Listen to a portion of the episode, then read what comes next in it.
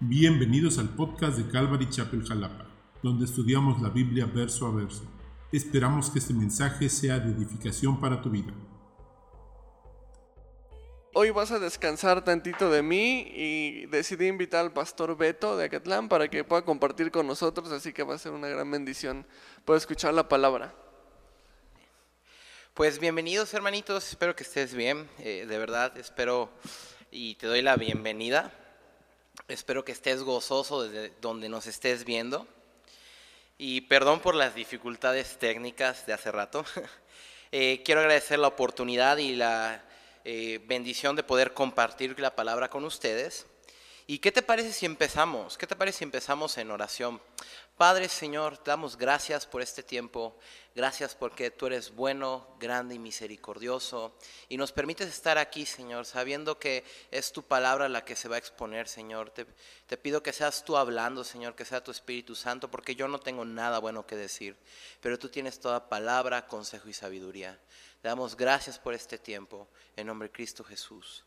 Amén. Pues bueno, vamos a empezar. ¿Qué te parece si abres tu Biblia en Josué capítulo 8? Y si recordamos un poco, la semana pasada veíamos eh, el pecado de Acán, su avaricia lo llevó a perder su vida y la de su familia. Pero también veíamos cómo Josué y el pueblo cayeron en orgullo, pensando que el pueblo de Ai no era nada, lo subestimaron Así que pensaron, ya acabamos con Jericó, este debe ser pan comido. Así que fueron con sus propias fuerzas y sin la ayuda y la bendición de Dios, sin que sea Dios ah, diciéndoles, ve. ¿Cuál fue el resultado? ¿Qué fue lo que pasó? Bueno, si te acuerdas, volvieron avergonzados, derrotados y perdidos todo por un pecado que parecía inofensivo, lo veíamos la semana pasada, ¿te acuerdas? El orgullo. Cuando pensamos que un pecado que parece pequeño es inofensivo, eh, enciende esa alarma porque no lo es. Así que recordemos que Dios saca a la luz todas las cosas ocultas, como el caso de Acam. Veíamos que las consecuencias del pecado, ¿cuáles son? Te llevan directamente a la muerte. Vimos que el ver, el codiciar y el eh, el, tomar es peligroso y trae consecuencias a nuestra vida y a nuestra relación con Dios principalmente. Así que el capítulo 7 acaba con el pueblo y con Josué corrigiendo lo que había hecho Acán. Y quizás acabaron desanimados, avergonzados, derrotados y perdidos por su pecado. Pero Dios tiene un plan para el pueblo de Israel y para Josué. Es por eso que he titulado esta enseñanza como Este es el plan, no te he abandonado. Así que acompáñame a Josué capítulo 8 versículos 1 y 2 y dice, Jehová dijo a Josué, no temas ni desmayes, toma contigo toda la gente de guerra y levántate y sube a Ai. Mira, yo he entregado en tu mano al rey de Ai, a su pueblo, a su ciudad y a su tierra y harás a Ai y a su rey como hiciste a Jericó y a su rey, solo que sus despojos y sus bestias tomaréis para vosotros. Pondrás pues emboscadas a la ciudad detrás de ella. Entonces, vemos que el capítulo 7 parece terminar de forma abrupta, con el pueblo y Josué avergonzados, desanimados, derrotados, abatidos. Y, probablemente a ti y a mí nos pasa igual cuando fallamos en nuestra comunión con Dios. Pero ve cómo comienza eh, el mismo Dios diciendo en el capítulo 8 eh, y las primeras palabras de, Dios después de que el pueblo y Josué eh, pecaron y después de que ya trataron de, reparar eso, ¿no? Dice, no temas ni desmayes. Ellos necesitaban ánimos, ¿verdad? Ya había pasado su pecado, ya había, ya había pecado Acán, ya había pecado el pueblo, ya habían pensado que era un pecado pequeño. E inmediatamente Dios les dice, oye, levanta tu cabeza, ya pasó, borrón y cuenta nueva. Como diría una canción, ¿no? Ya lo pasado, pasado, no me interesa. Bueno, ahora ellos tienen una segunda oportunidad. Porque realmente así es nuestro Dios, es un Dios de segundas oportunidades y terceras y cuartas. Él no viene a condenarte por tus fallas, sino lo que quiere es que tú le tomes de la mano y sigas a Jesús. Dios quiere que entiendas que también vas a caer, pero no quiere que te quedes derrotado en tus fallas. Él lo que siempre busca es que volvamos a Él. Así que podemos ver que, Dios no ha abandonado al pueblo y podemos, te hago una pregunta, ¿podemos ver esa actitud en nuestra vida cristiana, en nuestra vida como creyentes? ¿Somos aquellos que buscan restaurar la relación de un hermano caído? ¿O terminamos de sepultarlo?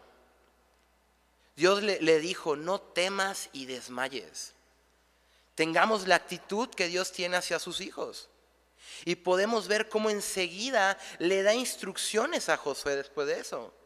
No le da tiempo para que se lamente, para que llore, eh, para que se rasure las barbas o, no, no, no, sino que no le da tiempo para lamentarse, sino que le indica, toma hombres de guerra, levántate y ahora sí, toma ahí.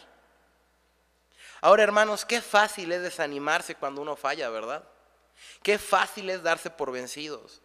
Pero realmente podemos ver que nuestra vida es una guerra espiritual el pueblo y Josué vivían constantemente librando guerras. Debemos levantarnos, ser obedientes a esta hermosa instrucción. Levántate y toma tu propia ay. Era ya un hecho que Dios les iba a dar ay. Así que Dios le indica a Josué el plan. Vemos que le dice a José, pondrás una emboscada y eso lo vamos a ver más adelante. Pero ve qué interesante, porque Dios le dice, harás a Ai y a su rey igual que el de Jericó. Solo que sus despojos y sus bestias tomaréis para vosotros. ¿Te das cuenta de esto? Si tan solo Acán hubiera esperado un poco más, hubiera recibido más de lo que quizás robó. Hermanito, tú y yo podemos pasar, eh, pasar y pensar sobre Acán lo siguiente, qué bobo fue Acán, ¿verdad? La realidad es que seguramente has estado en esta situación. Quizás has querido obtener algo cuando todavía no es tiempo. Por ejemplo, los jóvenes de hoy en día quizás quieren tener una relación ya rápido cuando todavía no es tiempo. Varones que quieren tener un mejor trabajo cuando Dios les ha dicho, espera. Y terminan abandonando la iglesia porque tienen un nuevo trabajo que dicen, esto es de parte de Dios cuando no era de parte de Dios y les termina consumiendo todo el tiempo. Hermanos quizás que quieren empezar un ministerio nuevo, piden consejo y cuando les dicen, espera, todavía no es tiempo, una de las primeras palabras que escuchamos es, no me gustó lo que me dijo mi pastor. Vamos a irnos. Y llegan al lugar donde según ellos piensan que Dios les llamó y no era lo que esperabas. ¿Cómo terminan todas estas historias? A lo mejor tú has estado en ese lugar. Quizás terminan con un corazón roto. Quizás terminan con un empleo que te aleja de tu relación con Dios. Un ministerio frustrado porque no es donde Dios te mandó y lo quisiste hacer a tus en tus propias fuerzas o bien derrotado porque no te mandó en ese momento a la ciudad de Ai. En lugar de esperar a que el Señor te lo dé, nuestro orgullo, nuestra falta de paciencia actúa y retrasa los planes que Dios tiene para ti.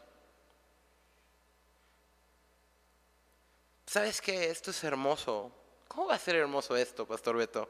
Pues Dios no, es como nosotros. Él, no te va a decir, pues ya no te lo doy. Simplemente somos nosotros retrasando lo que Dios quiere darnos.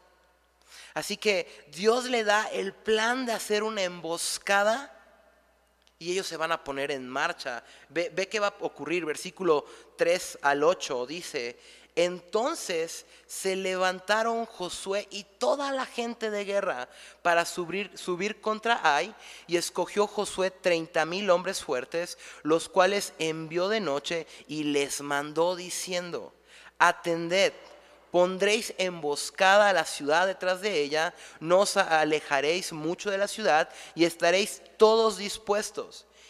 y yo y todo el pueblo que está conmigo nos acercaremos a la ciudad y cuando salgan ellos contra nosotros, como hicieron antes, huiremos delante de ellos y ellos saldrán tras nosotros hasta que los alejemos de la ciudad, porque dirán, huyen de nosotros como la primera vez.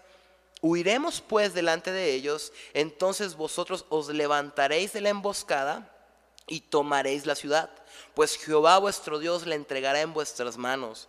Y cuando la hayáis tomado, le prenderéis fuego. Haréis conforme a la palabra de Jehová. Mirad que os lo he mandado.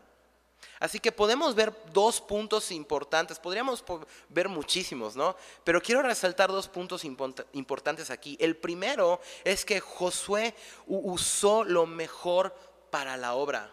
Esta vez usó lo mejor para la obra. Y número dos, hizo conforme a la palabra de Dios.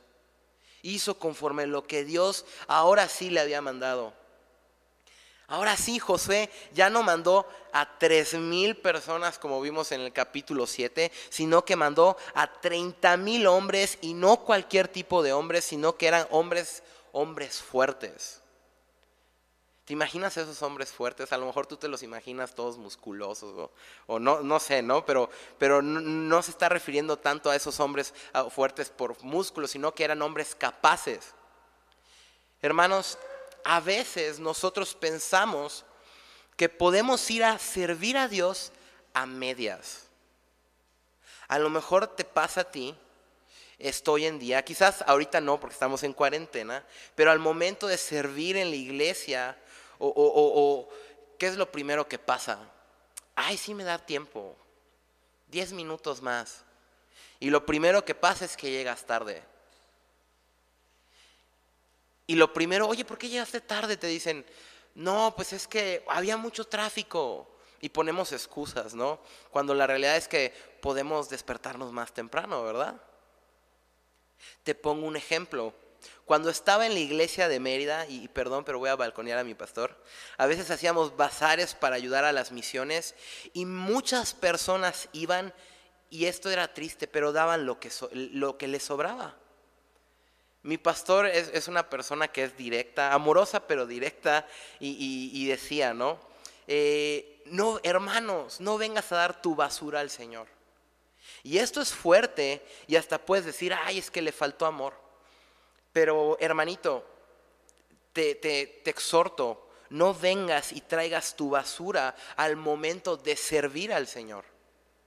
No se trata de servir con, con tus fuerzas o con lo que me sobró del sábado después de que salía a, cenar con los amigos o después de que es que tengo hijos o no sé, tú pon ahí la excusa o lo que tú estés viviendo ahorita, ¿no? En mi caso es este, quizás ir a jugar fútbol cuando tenía tiempo, ¿no? Eh, no se trata de servir en tus fuerzas ni a, ni a medias no es con las fuerzas que te sobran, es venir a servir gozoso y amor hacia tu Dios, porque al fin y al cabo no estás sirviendo a, solo a las personas de la iglesia, tú no vienes a servir al pastor, tú vienes a servir a Dios. Debemos entender que es un privilegio el estar sirviendo. Créeme, Dios no te necesita, la iglesia no te necesita. Es un privilegio el poder ser un instrumento usado por el Señor. Tú necesitas a Dios. Tú necesitas realmente de la iglesia tener ese tiempo de compañerismo. Aprovecho para, para decirles que los extraño mucho. Así que el primer problema de Josué en el capítulo anterior fue menospreciar al enemigo. A veces pensamos, hermanos, que podemos menospreciar al enemigo, pero el Señor quiere que seamos esforzados y valientes.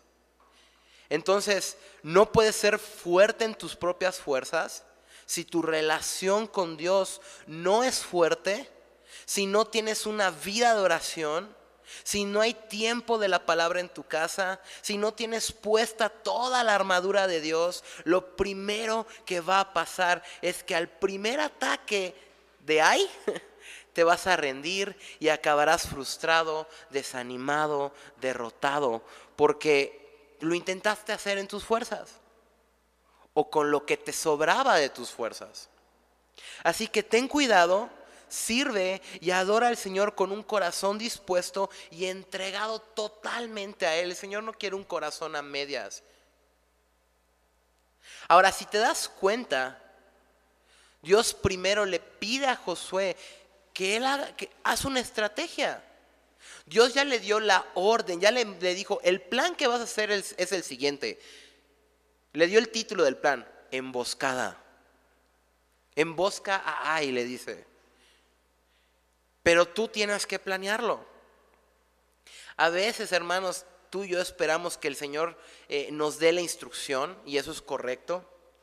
Pero además, queremos que sea Él el que tome la iniciativa de hacer las cosas. Cuando Él ya te dio la instrucción, muévete. Hermanos, si Dios ya te puso en el corazón servir, no esperes a que otro te diga que hay una necesidad. No pierdas la bendición de servir a tu Dios. Créeme que puedes acercarte con confianza al pastor Dani y decirle, pastor, quiero servir en la iglesia.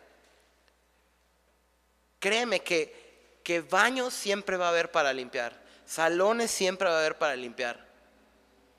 Ahora, no te vuelvas loco y digas, pastor, quiero servir en la iglesia, quiero predicar el domingo. No, no, no, es, es poco a poco.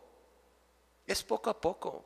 Primero, Dios tiene que conocer tu corazón. También tu pastor tiene que conocer tu corazón. No solo decir, quiero servir por servir. No, es un llamado. El servir hasta en la cosa más pequeña dentro de la iglesia es un llamado. Así que demos lo mejor al Señor, nuestro servicio, amor y nuestra humildad. Y el segundo punto nos muestra esto, la importancia de esperar a que sea Dios el que te diga su voluntad. A veces queremos hacer nuestra voluntad y muchas veces pensamos que nuestra voluntad es la voluntad de Dios. Porque a lo mejor has escuchado antes, ay, seguramente piensas que tu voluntad es mejor que la de Dios, pero no es así y realmente no es así. Pero muchas veces confundimos nuestra voluntad con la voluntad de Dios. Si no tienes una relación firme y personal con Él, entonces no te engañes. Eres tú queriendo hacer lo que quieres. Y mira, aquí podemos ver un ejemplo de personas que menospreciaron a, un pueblo que, que dices es más pequeño, ni muros tenía, y que hicieron su propia voluntad. ¿Cómo acabó? En muerte. Murió, murió toda una familia por el pecado. Pero ahora es diferente. Ahora es diferente, están siendo guiados por la voluntad de Dios. Versículo 8 al 9 dice, entonces Josué los envió y ellos se fueron a la emboscada y se pusieron en Betel y Ai, al occidente de Ai, y Josué se quedó aquella noche en medio del pueblo. Levantándose Josué muy de mañana, pasó eh, revista al pueblo y subió él con los ancianos de Israel delante del pueblo contra Ai. Vemos qué importante era para el pueblo estar cerca de su líder. Asimismo, qué importante es para nosotros estar cerca de Jesús. Porque podemos sentir ese ánimo y esa esperanza a pesar de nuestras fallas. ¿Conoces el corazón de Jesús? ¿Conoces el corazón de, de los hermanos de la iglesia? ¿Conoces el corazón de tu pastor? Te hago otra pregunta, ¿tu pastor te conoce? ¿O, eres el, hermano que viene en la quinta fila que ya los sugieres saben dónde, dónde te sientas? Junto al abanico porque hay calor y las luces hacen que sudes. Piénsalo. ¿Cómo puedes ser animado si no conoces el corazón de Dios? ¿Cómo puedes ser animado por otros hermanos o por tu pastor si no conoces su corazón? ¿Cómo, puedes ser animado si no conoces a Jesús? Si no conoces al Jesús de la Biblia. Hermanito, estamos aquí para, para que conozcas a, el, el corazón de Jesús. Para que conozcas su corazón. ¿Y cómo es conocer su corazón? Conociendo su palabra. Te hago una pregunta. Seguramente ya pasaron como 50 días de cuarentena o algo así. ¿Te acuerdas qué dice eh, en el pasillo? Aquí estás, entrando a la iglesia y ves cuál es la, la- la misión y la visión de la iglesia. ¿Lo recuerdas? Te lo dejo de tarea. No vale preguntarle a tu pastor. No le vayas a mandar mensajes. No contesta. Pero pero velo, ¿cuál es el, el corazón de, de- de- la iglesia? ¿Cuál es el corazón de, de Jesús? Versículo 11 al 17 nos dice, y toda la gente de guerra que con él estaba subió y se acercó y llegaron delante de la ciudad y acamparon al norte de Ai. Eh, Y el valle estaba entre él y Ai y tomó como cinco mil hombres y los puso en emboscada entre Betel y Ai al occidente de la ciudad. Así que dispusieron al pueblo todo el campamento al norte de la ciudad y a su emboscada al occidente de la ciudad. Y Josué avanzó aquella noche hasta la mitad del valle. Y aconteció que viéndolo el rey de Ai, él y su pueblo se apresuraron y madrugaron. Y al tiempo señalado, los hombres de la ciudad salieron al encuentro de Israel para combatir frente al Araba, no sabiendo que estaba puesta emboscada a espaldas de la ciudad. Entonces Josué y todo Israel se fingieron vencidos y huyeron delante de ellos por el camino del desierto. ¿Te imaginas esa imagen? Eh, a lo mejor qué, difícil era eh, fingir, ¿no? Era de que "Oh, a la cuenta de tres nos vamos despavoridos, tiren sus cosas, ¡ah! y, se, fueron aterrorizados, ¿no? Y todo el pueblo que estaba en Ai se juntó para seguirles y siguieron a Josué, siendo así alejados de la ciudad. Y no quedó hombre en Ai ni en Betel que no saliera tras de Israel. Y por seguir Israel dejaron la ciudad abierta. Podemos ver un, un punto importante en este, en todos estos versículos. Obediencia. Ahora hubo obediencia. Entonces podemos observar que Josué y el pueblo de Israel cambiaron de método. Ahora lo hicieron a la manera de Dios. Qué diferente es cuando tú y yo hacemos las cosas a la manera de Dios. Qué importante, hermanos, es, es hacer las, las cosas al estilo de Jesús. Pero para que tú y yo podamos conocer el estilo de Jesús, necesitamos conocerle a Él y conocer su palabra. Neces- Necesitamos tener una relación con Él. Así que Dios cambia la mentalidad de Josué y el pueblo. Ahora primero escucharon a Dios y no a su corazón. No ves ningún tipo de, bueno, ya, ya Dios nos dijo que sí, ahora sí vamos a ganar. No hubo ninguna altanería, no hubo ninguna arrogancia, sino que ahora sí dijeron, vamos, vamos a ponerlo mejor. No le hicieron caso a su corazón, le hicieron caso a Dios. No le hicieron caso a lo que veían o, a lo que sentían, sino que fueron obedientes a la palabra de Dios. Fueron obedientes a la voz de Dios. Así que tomaron acción de lo que Dios les dijo. Vayan y tomen A. Y era una instrucción sencilla. Ahora sí era una instrucción sencilla. Anteriormente Dios no les dio esa instrucción. Así que, hermanitos, cuando tú te arrepientes de tu pecado, porque no hay que olvidar que, que ellos vienen de pecar, hay un cambio de mente. Hay una restauración que viene de parte de Dios. Pero cuando no hay arrepentimiento, solemos caer en el mismo pecado una y otra y otra y otra y otra y otra y otra vez. De hecho, pone el ejemplo de, de, de, de- Jai. Ah, mira, vinieron con lo mismo. Vamos a caerles otra vez. Ahora sí vamos a destruirlos. Hermanos, el enemigo, Satanás, es así en nuestra vida. Él va a seguir usando las mismas estrategias hasta que ya no funcionen contigo. ¿Y cuándo no van a funcionar contigo? Cuando le hagamos caso a la voz de Dios. ¿Y cuál es la voz de Dios? Su palabra. Porque hermanos, podemos escuchar la voz de Dios y, y, no querer ser obedientes. Poner excusas y quizás hacernos de la vista gorda de lo que Dios nos está pidiendo en nuestra vida. Pero podemos ver que el obedecer a Dios, ¿qué es lo que trae? Victoria y bendición.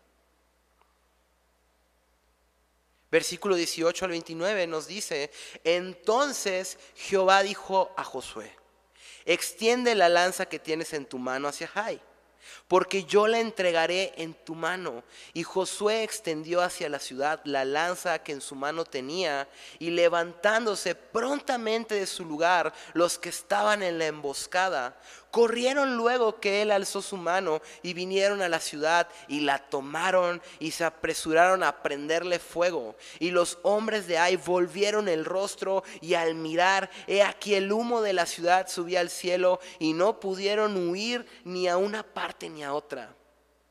Porque el pueblo que iba huyendo hacia el desierto se volvió contra los que le seguían.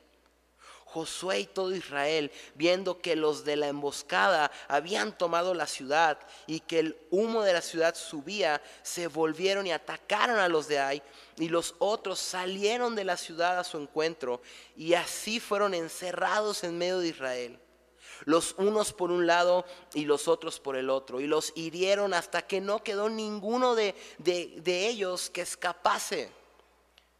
Pero tomaron vivo al rey de Ai y lo trajeron a Josué. Y cuando los israelitas acabaron de matar a todos los moradores de Ai en el campo y en el desierto a donde los habían perseguido, y todos habían caído a filo de espada hasta ser consumidos, todos los israelitas volvieron a Ai y también le hirieron a filo de espada. Y el número de los que cayeron aquel día, hombres y mujeres, fue de doce mil, todos los de Ai porque Josué no retiró su mano que había extendido con la lanza hasta que hubo destruido por completo a todos los moradores de Ai. Pero los israelitas tomaron para sí las bestias y los despojos de la ciudad, conforme a la palabra de Jehová que le había mandado a Josué. Y, Josué quemó a Ai y la redujo un montón de escombros, asolada para siempre hasta hoy. Y al rey de Ai lo colgó de un madero hasta caer la noche. Y cuando el sol se puso, mandó Josué que quitasen el madero, su cuerpo, y lo, lo echasen a la puerta de la ciudad.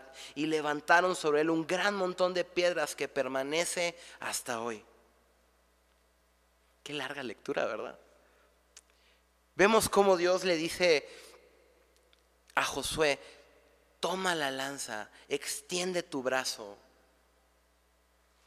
porque algo que ya habían perdido con, anterior, con anterioridad, ahora se los voy a volver a dar. ¿Puedes ver la gracia y la misericordia de Dios en todo esto? Y, y, esto puede ser drástico, acabar con todo hombre y mujer que había en el pueblo de Ai.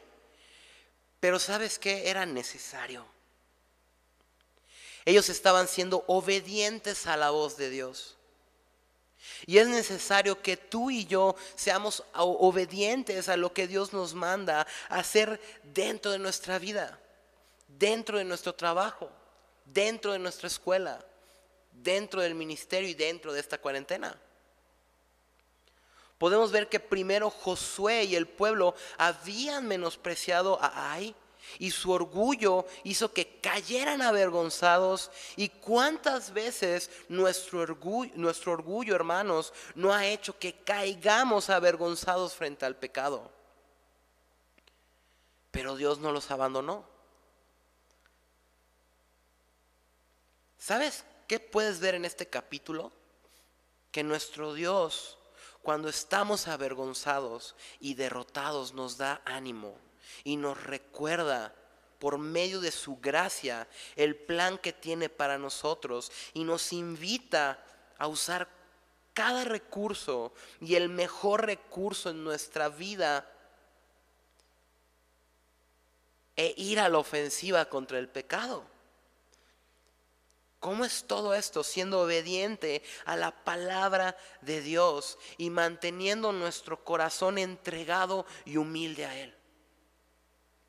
No podemos permitirnos ser permisivos y dejar sobrevivir el pecado en nuestra relación con Dios. Eh, Israel ya no lo hizo, destruyó todo lo que había a su paso, sí agarraron cosas para ellos, pero hombres y mujeres los aniquilaron.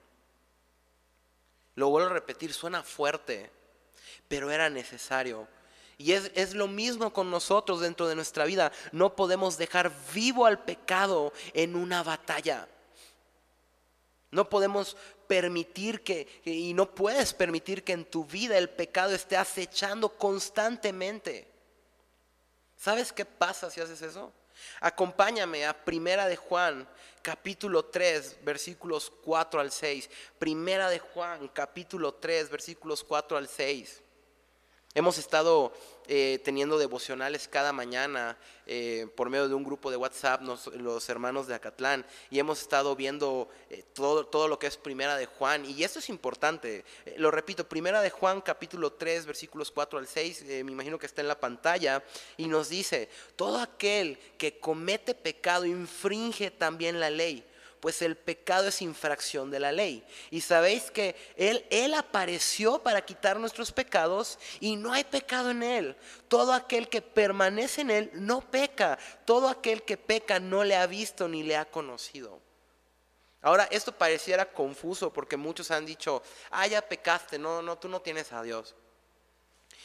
Pero Juan en esta carta no está diciendo que una persona puede dejar de pecar eso es imposible. Desde tu casita, alza tu mano si alguna vez has dejado de pecar. Pues no, ¿verdad? Pregúntale al que está en el, si estás acostado en la cama o en el sofá, pregúntale a tu esposa o a tus hijos, ¿qué? ¿Pudiste dejar de pecar hoy? Y si te dicen que, y si te dicen sí, papá, no les creas. No podemos dejar de pecar. Pero lo que Juan está hablando, está hablando de una persona que permite que el pecado esté continuamente en su vida. Está hablando de, estar pecando continuamente, de lunes a domingo.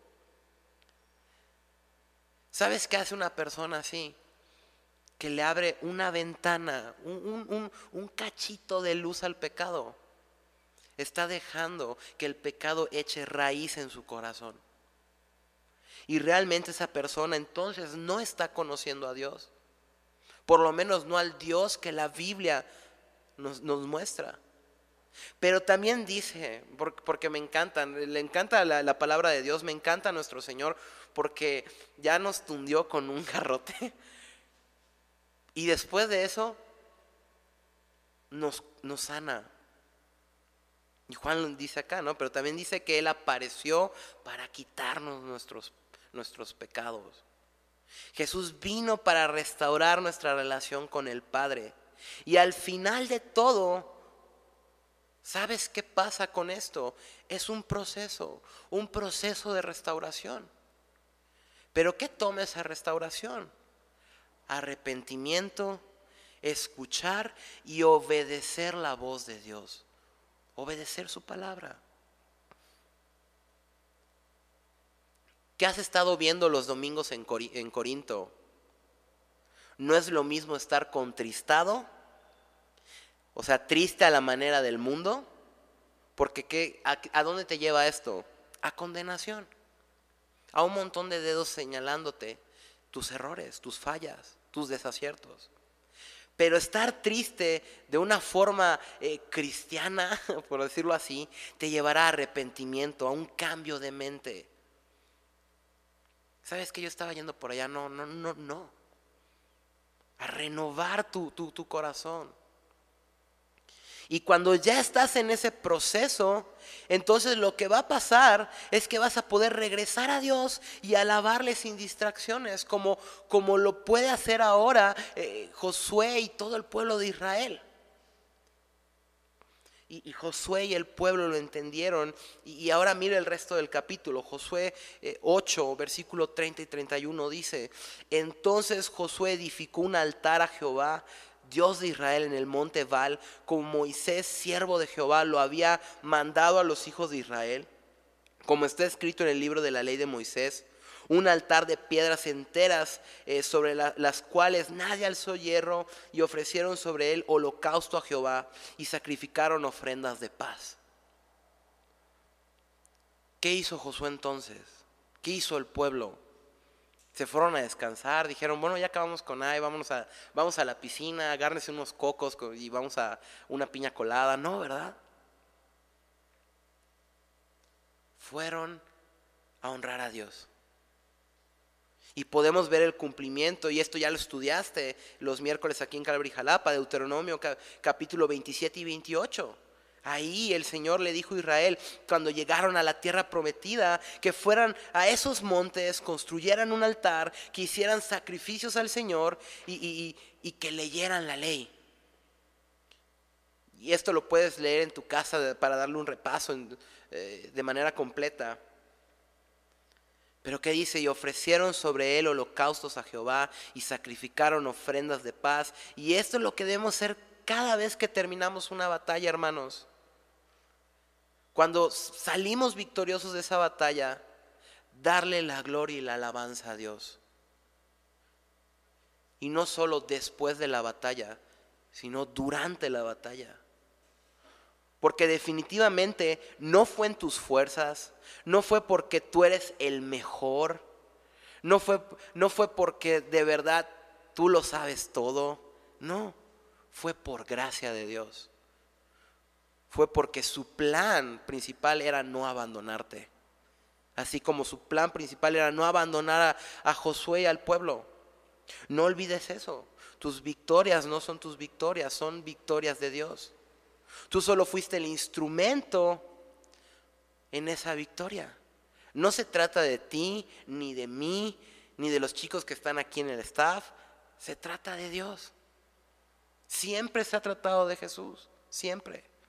Versículos 32 y 35 nos dicen, también escribió ahí sobre las piedras una copia de la ley de Moisés, la cual escribió delante de los hijos de Israel y todo Israel y sus ancianos oficiales y jueces, estaba de pie a uno y a otro lado del arca, en presencia de los sacerdotes levitas que llevaban el arca del pacto de Jehová, así los extranjeros como, los naturales. La mitad de ellos eh, estaba hacia el monte de Gerizim y la otra mitad hacia el monte Val, de la manera que Moisés, siervo de Jehová, lo había mandado antes para que bendijesen primeramente el pueblo de Israel. Después de esto, leyó todas las palabras de la ley y las bendiciones y las maldiciones conforme a todo lo que está escrito en el libro de la ley. No hubo palabra alguna de todo cuando Moisés, que Josué no hiciese leer delante de toda la congregación de Israel y de las mujeres y de los niños y de los extranjeros que moraban entre ellos. ¿Te, das cuenta de eso? ¿Quiénes son los que participan en la lectura de la, de la ley? Todos. Y así debe ser dentro de tu familia. Todos y cada uno de los miembros de tu familia, desde el más adulto hasta el más grande, si viven contigo, deben ser partícipes de la lectura de la Biblia. Y entonces vemos cómo están frente a frente entre estos dos montes enormes, leyendo la ley, adorando al Señor, siendo restaurados, dándole la gloria por, por esa victoria. Y, la imagen es, estos dos montes tenían entre sí como de 30 a 40 kilómetros de distancia. Entonces imagínate eh, estos montes de de frente en frente, un lado del pueblo y, del otro lado los que restaban, y ellos hablando y adorando al Señor. Y, imagínate qué increíble. ¿Alguna vez te, has, subido a alguna montaña o algún monte? Supongo que sí, aquí hay muchos, y has gritado tu nombre o hola, ¿cómo estás? Esperando el eco. Ahora imagínate eso, no solo uno, sino millones de personas, eh, todo un pueblo adorando a Dios exaltando el nombre de Dios y exaltando eh, la palabra. Así debe ser tu cabeza, ¿no? Como palomita. Así que Vemos cómo están frente a frente en estos enormes montes adorando al Señor. Pero vemos la importancia de volver a la palabra de Dios, de entender que la palabra nos muestra la necesidad de un Salvador. Tú y yo necesitamos estar atentos a la voz de Dios, a estar atentos y con un corazón dispuesto a la corrección que está en la palabra. ¿Estás dispuesto a la corrección? ¿O te corrigen y vas de iglesia en iglesia como saltamontes? No, pues es que ya me corrigieron y, le faltó amor a la gente de la iglesia, mejor me voy. Créeme que necesitamos tener un corazón dispuesto, un corazón de carne. Porque cuando tenemos un corazón de piedra, cuando venga el espadazo, no va a penetrar. Lo que ellos habían perdido, Dios se los dio de nuevo. Su relación con Él, comunión con Él. Por un momento habían perdido comunión con su Padre Celestial. Pero Él les recordó de nuevo lo que tenían a su lado, que Él no los había abandonado. Y hermanito, es necesario recordar día a día nuestra relación con Dios. No la dejes olvidada por esta cuarentena. Está bien que remodeles tu casa. Está bien que, tengas más plantitas. Está bien que, no sé, que construyas una casa en, el árbol para los niños. Está bien. Pero mejor remodela tu corazón. Haz una lista. ¿Qué cosas estás dejando de hacer? Si trabajas, ok, quizás a lo mejor estás haciendo home office, ¿no? O, quizás tienes la necesidad de salir a trabajar, pero si no, y si no estás invirtiendo tu tiempo en hacer las cosas correctas, si estás invirtiendo tu tiempo en hacer TikToks, ya fallaste. Pero si estás invirtiendo tu tiempo en las cosas del Señor, Llegas cansado del trabajo quizás. Llegas cansado del sofá tu cuarto y dices, oh, fue un día agotador. Me eché toda una serie de Netflix. Bueno, creo que hoy es tiempo para que empieces a remodelar tu corazón. Desde la mañana puedes usar, eh, puedes eh, levantarte y orar, tener un tiempo de oración con tu familia. En el tiempo de la comida, acercarte y decir, y decir oye, ¿cómo, ¿Cómo puedo orar por ti? Oye, ¿cómo te iba en la escuela antes de, antes de la cuarentena? Los, más jóvenes no querrán que les pregunten esto a los papás, pero, pero es necesario. ¿Cómo, iba tu ¿Cómo va tu relación con Dios? Si tu respuesta es, ahí va, estoy orando. Sí estoy llevando uno que otro libro. Entonces no te engañes a ti mismo. Ábrele tu corazón a Dios. Pero para todo esto necesitamos ser obedientes al plan de Dios y hacerlo con todos los recursos y con los mejores recursos que tenemos. ¿Sabes cuál es el mejor recurso que Dios te ha dado? No es una Biblia de MacArthur o una Biblia de eh, Thompson, no es un, tampoco es un, un, un strong gigante, aunque ya hay digitales el mejor recurso que te ha dado Dios es el mismo, el Espíritu Santo, para que podamos hacer las cosas que normalmente tú y yo no haríamos. Tú y yo tenemos al Espíritu Santo como una herramienta para entender la palabra de Dios, para comunicarnos directamente, línea telefónica gratis eh, con Jesús. Así que anímate, Dios no te ha abandonado. Dios no te ha dejado olvidado y conoce perfectamente tu nombre. Y, si tú has olvidado a Dios en este tiempo de cuarentena, si tú has puesto primeramente tus deseos y tus anhelos y tu voluntad, toma el ejemplo de ay. Ay, es un pecado pequeño. ¿Qué pasa? Bueno, ¿cómo, cómo empezamos el, el capítulo 8? con Josué y el pueblo derrotado, desanimado, avergonzado, perdido. ¿Y cómo lo están terminando ahora? De seguro no están abandonados. Ahora ellos pueden ver la gracia de Dios con una relación totalmente restaurada y adorando y alabando al Rey. Te animo a eso esta noche. A que debes entender esto, que los servicios de miércoles, los servicios de los lunes de escuela de ministerio, los servicios de domingos, no son para que, ah, ya tuve mi cuota diaria de, de mi cristomicina, ¿no? No, sino que deben ser la leña que enciendan ese fuego y que terminando este servicio digas, familia, vamos a orar. Vamos a orar en familia. ¿Tienes tiempo ahora? Hazlo. No, no dejes la oportunidad que Dios te está dando. Puedes ver la, la, cuarentena como chispas, es que se está arruinando mi negocio. O, Señor, esta es una oportunidad para que yo me pueda acercar más a ti. Y no sea destruido por, por ahí.